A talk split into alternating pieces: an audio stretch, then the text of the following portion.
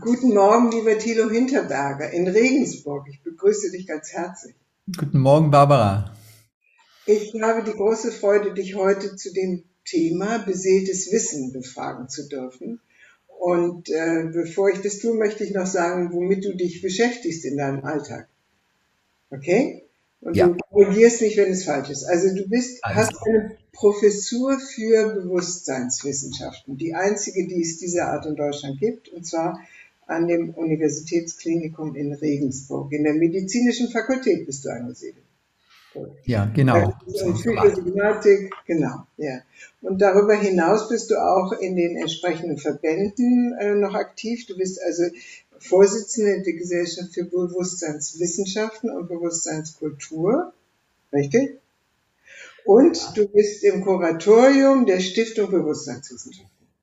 Genau. Also, mit anderen Worten, befasst dich auf das intensivste mit Bewusstseinswissen, mit Bewusstsein. Und ähm, ja, jetzt frage ich mal einfach, was ist eigentlich Bewusstsein?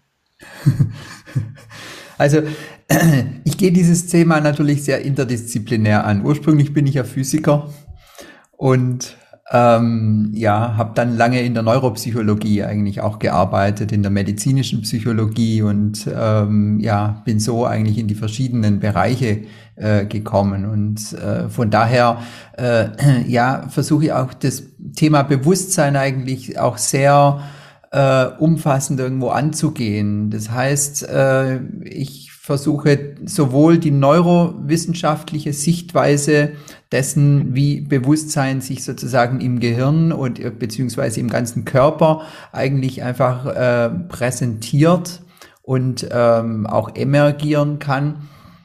Also hervortreten kann, ja. Genau, einfach äh, sozusagen das zu, zu ähm, mit einzubinden, beziehungsweise da einfach auch eine Theorie daraus eine stimmige Theorie daraus zu machen, die aber dann tatsächlich auch die Randgebiete oder die weiteren äh, Bereiche, ähm, ja, Grenzgebiete wie äh, die Parapsychologie eigentlich auch mit einzubeziehen versucht, ähm, auch äh, Physik, Gesellschaft, Kultur, kulturelle äh, Themen äh, und dann eben vor allem auch die Spiritualität mit integriert. Das heißt also, es soll, es soll wirklich also Bewusstsein ja aus einer ganzheitlichen Sicht beleuchtet werden und das aber trotzdem in einem wissenschaftlichen Kontext. Was sehr anspruchsvoll ist. Ja, es ist eine Quadratur des Kreises, ähm, äh, aber wenn man genau hinschaut, ist es das genau nicht, sondern warum? sondern weil ähm, ja, es passt sehr gut zusammen, bis auf so ein paar Missing Links, die wir einfach nicht verstehen. Und das Schöne an der Wissenschaft ist ja gerade das, dass man offene Fragen haben darf. Ja. Und ähm, man muss also nicht sozusagen fordern, dass erst sozusagen eine Theorie des Bewusstseins vollständig sein muss, damit sie jetzt irgendwo ähm, ja eine gewisse Gültigkeit hat, sondern wir äh, können durchaus auch Fragen dran gehen und die verschiedenen äh, Befunde auch miteinander, gegeneinander abwägen. Und diese Offenheit, die ähm, macht eigentlich das Ganze erst lebendig und befähigt eigentlich auch erst, um wirklich da äh, tiefere Einsichten zu gewinnen. Und so finde ich es ganz wesentlich eigentlich gerade auch die Spiritualität mit hineinzunehmen, weil da natürlich sehr viel Bewusstseinsarbeit im Prinzip gemacht wird. Sprich, es findet sehr viel Introspektion auch statt. Das heißt, mehr als unter Wissenschaftlern, also auch ja, genau. Und da komme ich jetzt auf die Antwort deiner Frage, nämlich, was ist eigentlich Bewusstsein? Und wenn ich es in einem Satz aus, äh, ausdrücken soll oder in einem Wort, ich möchte fast sagen, es ist reine Subjektivität. Holla. So, äh, ja, jetzt mache ich mal ganz kurz einen, einen Stopp. Also du sagst, wir gehen da in den Raum des Unbekannten, in den Raum des Nichtgewussten. Ja? Und jetzt haben wir ja gesagt, wir unterhalten uns heute über beseeltes Wissen. Und ähm, ich habe hier gerade ein Büchlein liegen von Rabindranath Tagore. Das ist der große indische Mystiker und Weise und, ähm, und Philosoph und die Inder und die äh, insbesondere die Tibeter haben sich ja viel mehr mit Bewusstsein auseinandergesetzt als wir im Westen. Und der spricht von die Seele, der Seele unserer Seele. Mhm. Also wenn wir von beseeltem Wissen sprechen und hören, es gibt eine Seele unserer Seele, was fällt dir denn dazu ein?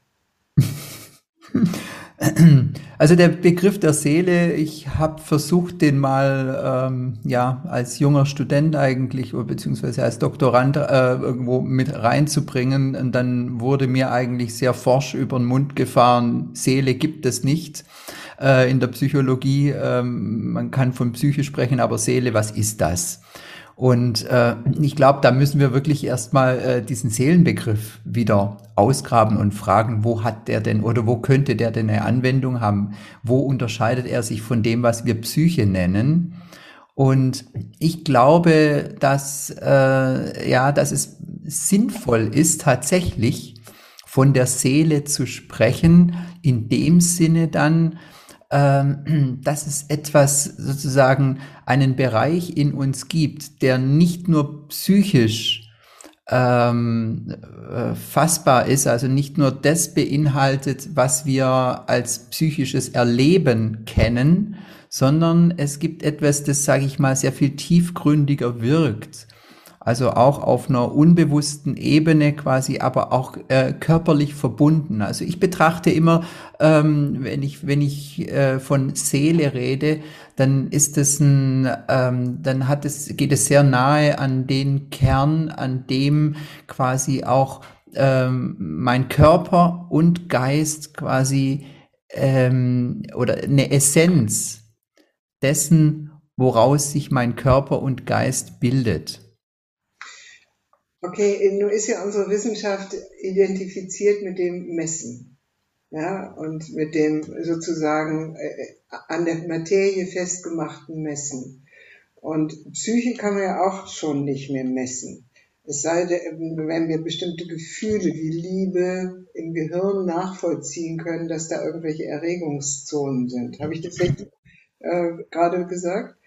Ja, genau, das ist das, warum ich meinte, äh, dass Bewusstsein reine Subjektivität ist, weil es nämlich einfach nur äh, von innen, also von unserem System dieses menschlichen Seins heraus erlebbar ist. Das heißt, es ist nicht externalisierbar.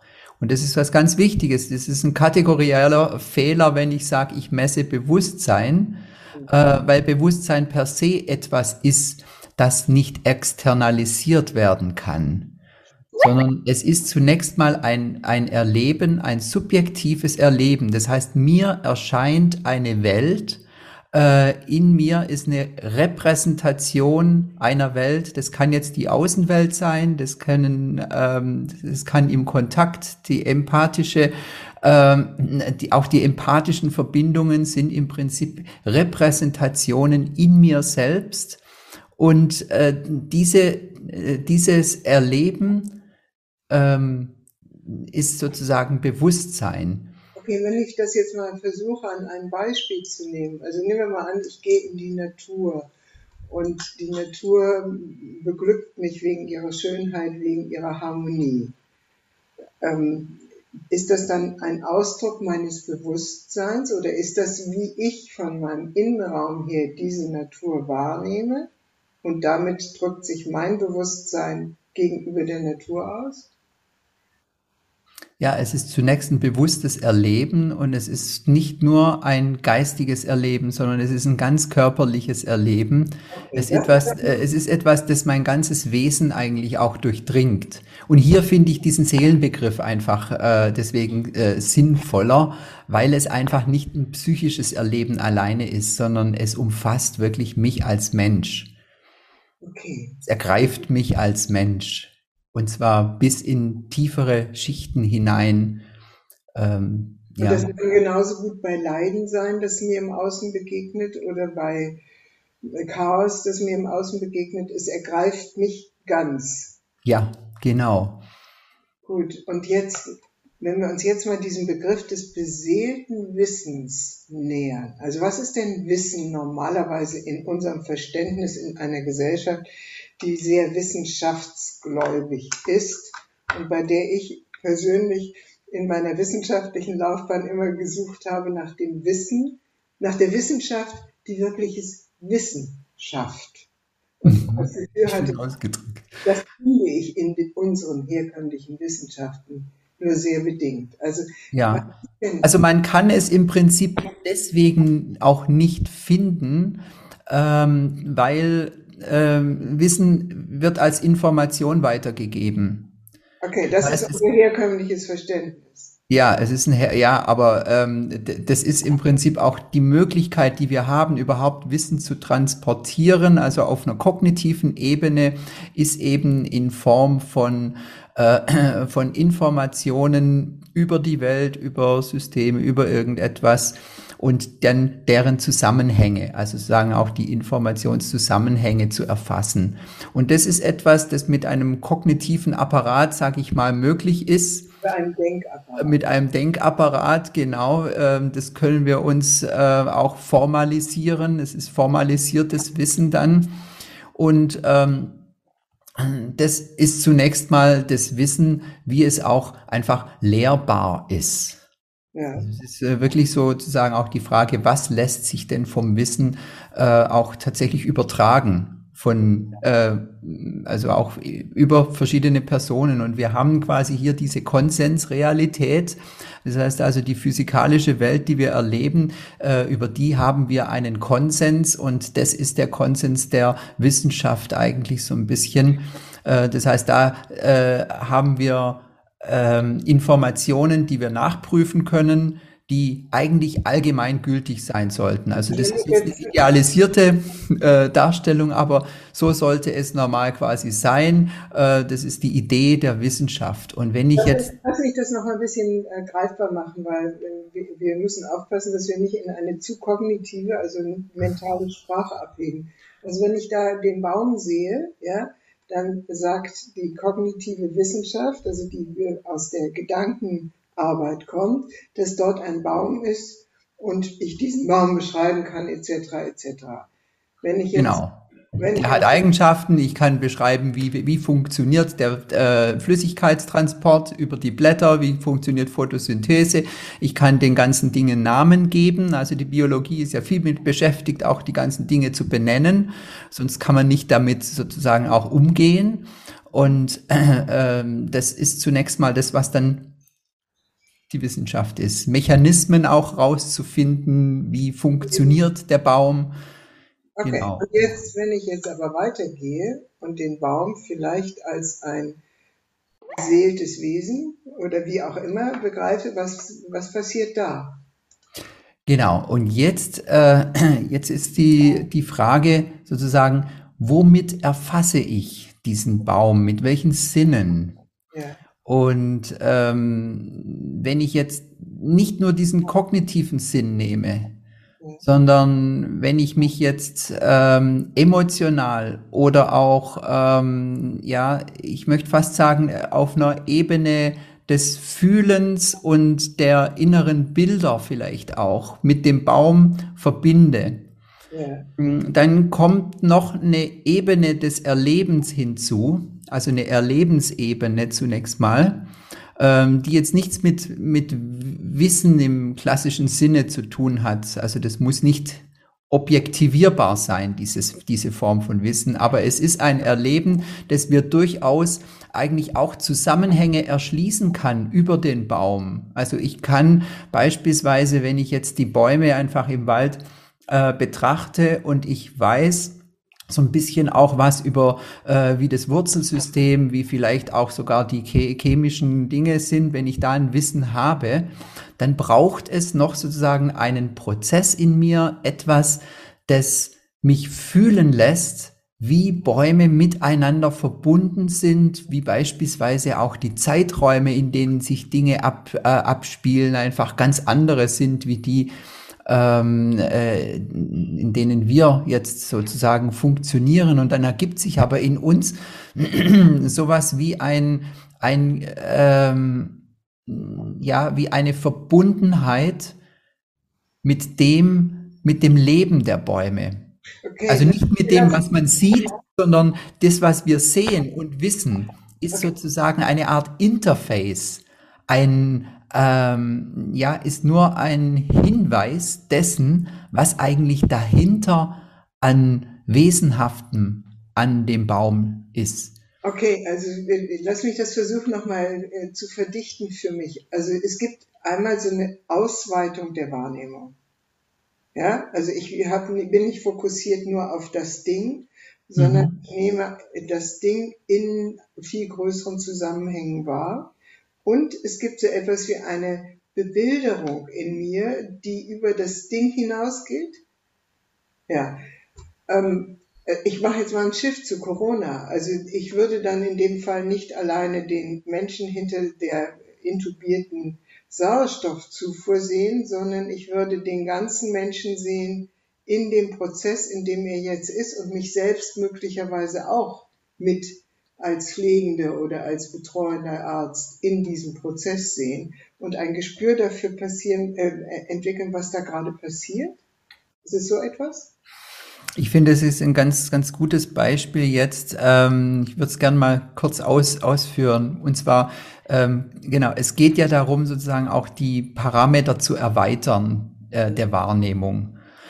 Und gerade bei Corona, da haben wir gerade ganz stark die Tendenz, ähm, die gesamte äh, Krankheit unter dem Aspekt, also die wissenschaftliche, ähm, sage ich mal, Berichterstattung ähm, fokussiert sich auf die Inzidenzzahlen, auf das Impfen, auf ähm, äh, Effekte, die dadurch, also Zahlen, die sich damit verhindert werden lassen, ähm, Erkrankungsschwere, die wird im Prinzip über Hospitalisierung gerechnet, über äh, äh, ja und und quasi so so werden Parameter da eben aufgefallen. Aber wenn wir jetzt tatsächlich beseelt an dieses Thema herangehen, dann merken wir plötzlich, wie vielfältig größer die Zahl der möglichen Sichtweisen und Parameter sein kann, um jetzt, sage ich mal, das Thema Corona zu betrachten. Eben, da muss zum Beispiel unser Immunsystem muss mit rein äh, berechnet werden eigentlich in, in die Sache. Ähm, wird groß, geschieht großteils nicht.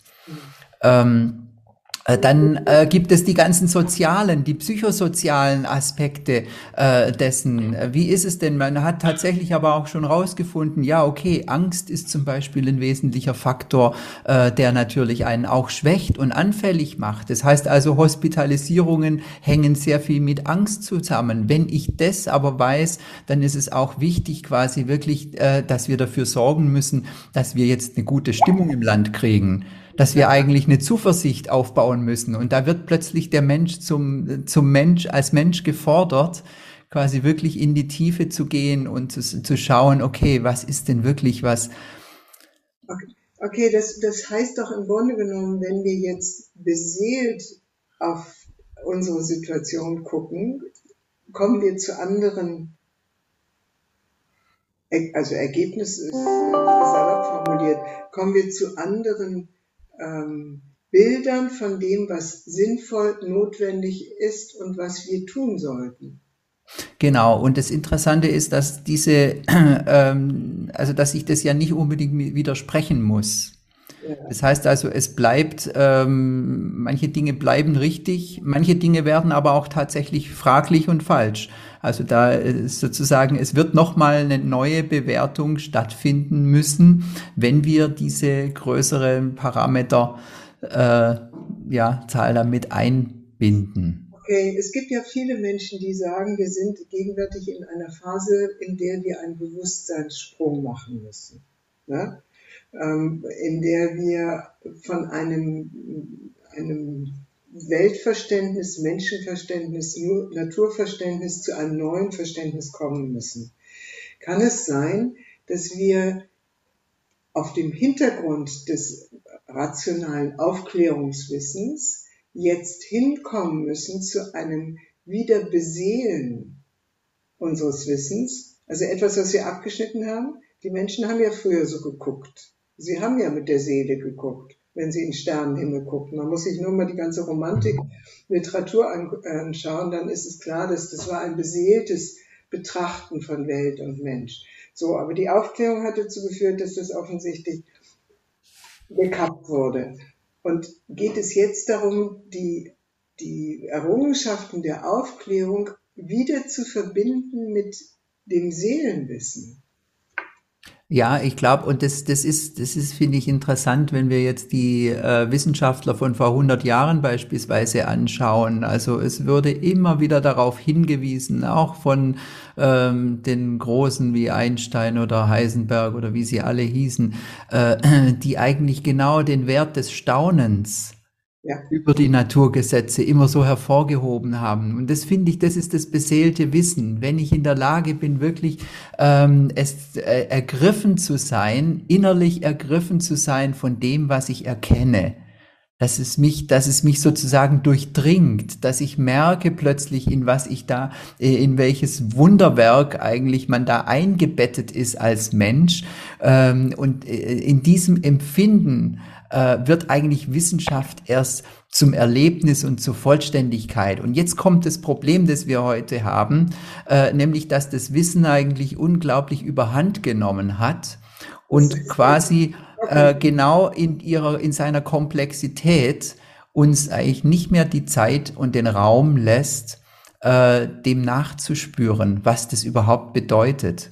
Das heißt also, man müsste jedes einzelne, jeden einzelnen Wissenskontext, um den zu durchdringen, müsste man sich sehr viel mehr äh, Zeit geben und sehr viel mehr äh, nachspüren. Was bedeutet es in seinen vielen ähm, Einzelheiten?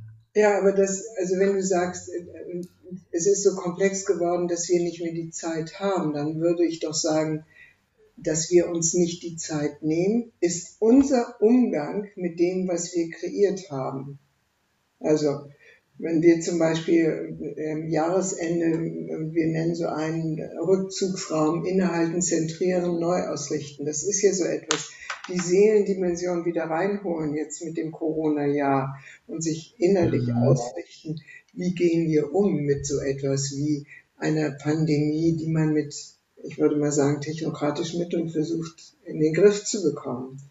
Also äh, haben wir nicht die Freiheit, da anders mit umzugehen? Wir, wir hätten sie, aber wir sind eben leider irgendwo auch begrenzt und ich glaube, ähm, wenn wir uns die Zeit nehmen würden, dann müssten wir reduzieren, dann müssten wir wirklich äh, in der Lage sein, ähm, wieder auch zu verzichten und uns zu vereinfachen. Und aber das ist tatsächlich eine Kunst. Ich glaube, dass das tatsächlich dran wäre. Also um wirklich intensiv und beseelt leben zu können und zu wissen, ist, glaube ich, eine gewisse ähm, Reduktion wieder nötig. Aber ich werde ganz, ich merke, ich werde ganz unruhig, weil du ja. immer Würde und ähm, also im Konjunktiv sprichst. Können wir nicht sagen, das ist das, was wir jetzt brauchen? Einfach wirklich als Aussage und dieses dann auch für uns selbst persönlich in unserem Leben umsetzen? Jetzt nickst du nur, ja. Was soll ich da sagen? Es ist so schwierig über die, ähm, also ich kann ja nicht über die Welt urteilen, was sie machen soll, ähm, auch wenn ich denke, dass es uns hilft. Ja, ich, also ich, ich würde eigentlich gerne noch weitergehen. Ich glaube, es ist unausweichlich. Dann geh weiter, ja. Ja, ja. Es, ich, ich habe während unseres Gesprächs immer wieder an diesen wunderbaren Moment gedacht, wo der erste Astronaut, der die Weltkugel sah, in dieses Staunen gerät. Äh, ich weiß nicht, ob du die Geschichte kennst. Er hat also sozusagen, wenn ich das richtig erinnere, einfach mal in die andere Richtung geguckt und plötzlich hat er diese wunderbare Erde entdeckt, diesen blauen Planeten in seiner Schönheit und war offensichtlich zutiefst ergriffen. Das ist ja der Begriff, den du benutzt hast. Also wenn wir uns ergreifen lassen, dann ist unsere Seele angesprochen. Und das hat ja unsere Weltsicht schon doch verändert. Dieses, wir sind Kinder einer Welt. Wir sind Weltbürger, die irgendwie aufeinander verwiesen sind und die nur diesen Planeten haben und mit diesem Planeten gut umgehen müssen. Kann man sagen, das ist so ein, da hat die Seele etwas erreicht, was das Bewusstsein zumindest tendenziell erstmal anschiebt in eine neue Richtung? Ich glaube tatsächlich, dass da ein großer Bewusstseinssprung hat überhaupt stattgefunden, ähm, indem wir globaler geworden sind. Also ich mache ja jetzt gerade im, im Mai, haben wir vor unser nächstes Forschungsretreat über das Thema ähm, äh, auf dem Weg zu einem globalen Bewusstsein zu machen. Also Nicht genau. im Sinne von Wirtschaft und Beschaffung und Vermarktungs- und Produktionsprozessen, sondern im Sinne von Bewusstsein? Ein globales Bewusstsein, da geht es im Prinzip wirklich darum, die, die Möglichkeiten, die wir heute haben, um, ähm, sage ich mal, äh, und in die Welt unter einem größeren Blickwinkel zu betrachten, in ihrer, ja, also nicht nur global jetzt in dem, dass wir den gesamten Globus sozusagen im Blick haben, ähm, sondern das äh, geht auch auf eine zeitliche Dimension. Unser Bewusstsein ist mittlerweile in der, in der Lage, durch das Wissen, das geschaffen wurde, äh, sehr weit in seine Vergangenheit auch zu sehen. Wir wissen sozusagen, wie sich das entwickelt hat, beziehungsweise das lässt sich sehr gut halt rekonstruieren. Und damit ähm, merken wir quasi auch als Menschen gerade, an welchem Punkt sind wir jetzt angekommen in der Menschheitsentwicklung. Wo könnte das hinkommen? Wo, äh, wo könnte es hingehen? Wo könnte, äh, wo können wir uns überhaupt noch hin entwickeln? Ähm, wir sehen, dass in den letzten 100 Jahren so viel passiert ist mit der Welt wie nie zuvor. Und wir sehen aber auch, dass wir es geschafft haben, die Hälfte der Spezies auszurotten und äh, quasi die Welt aber auch auf eine, auf eine Weise zu verändern. Ähm, die eigentlich eine Jahrmillionen oder Milliarden äh, lange Entwicklung fast zunichte machen kann. Und äh, das heißt, äh, hier sind plötzlich unserem Bewusstsein Möglichkeiten da, um auch über unser Handeln und unser Tun äh, reflektieren zu können, die es früher noch nicht gab. Äh, Thilo, das erinnert mich daran, dass du ja gesagt hast, du warst ursprünglich Physiker. Und so also ich bin immer noch Physiker. Ich, ja. das Physiker.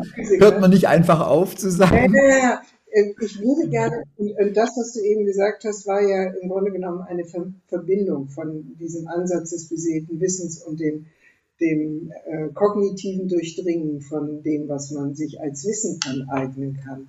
Kannst du uns noch sagen, wie bist du eigentlich dazu gekommen, dieses engere Bild auf das, was ist, zu erweitern in deinem biografischen mhm. Ja, das ist interessant, dass natürlich, ähm, also in mir stecken irgendwo zwei ähm, zwei Seelen, also so in meiner Jugend schon. Ähm, da war einerseits eben, äh, war ich so ein kleiner Technikus, also als Bastler. Ich habe mich sehr viel mit Elektronik und äh, Technik äh, auch praktisch, ich bin eigentlich ein Experimentator, äh, kein, kein Theoretiker.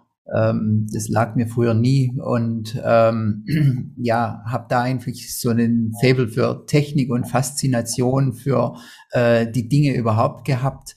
Ähm, und dann kam noch diese ja spirituelle ähm, Gedankenwelt, die ist mir so ein bisschen über die Religion auch und über den, die Beschäftigung ähm, mit Gott und der Welt irgendwie so noch vermittelt worden. Und ähm, da ist in mir so ganz stark dieser Drang da äh, aufgekommen. Ich möchte eigentlich wissen, was hält die Welt im Innersten zusammen? Es gab so viele Rätsel plötzlich. Die Welt wurde rätselhaft und ich stand immer eigentlich staunend vor allem. Und wenn, wenn ich jetzt auch äh, in die, in die Natur rausschaue, ja, im Frühling, da fängt plötzlich alles an, quasi zu sprießen und zu explodieren auf einer biologischen Ebene, ganz von selbst, ohne Zutun.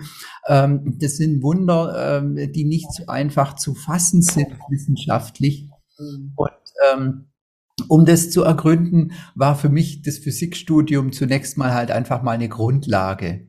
Mhm. Und dann wusste ich aber schon, dass ich eigentlich auch da weitergehen wollte. Und ähm, mich hat auch das Thema der Energie eigentlich sehr stark ähm, interessiert, was ist Energie, was machen wir eigentlich mit Energie. Und ich habe aber gemerkt, um wirklich diese ganzen Zusammenhänge zu, zu suchen, muss ich erstmal wissen, was ist eigentlich Bewusstsein. Und so bin ich in das Bewusstseinsthema dich gekommen. Ich nehme aus unserem Gespräch, es geht um das Verbinden von, von Welten. Ja.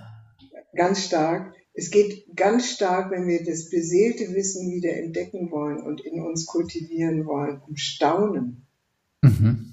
Und es geht ganz stark darum, sich ergreifen zu lassen von dem Wunder des Lebens.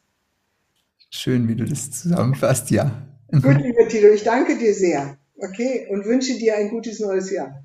Ja, danke. Dir auch. War schön, mit dir zu reden.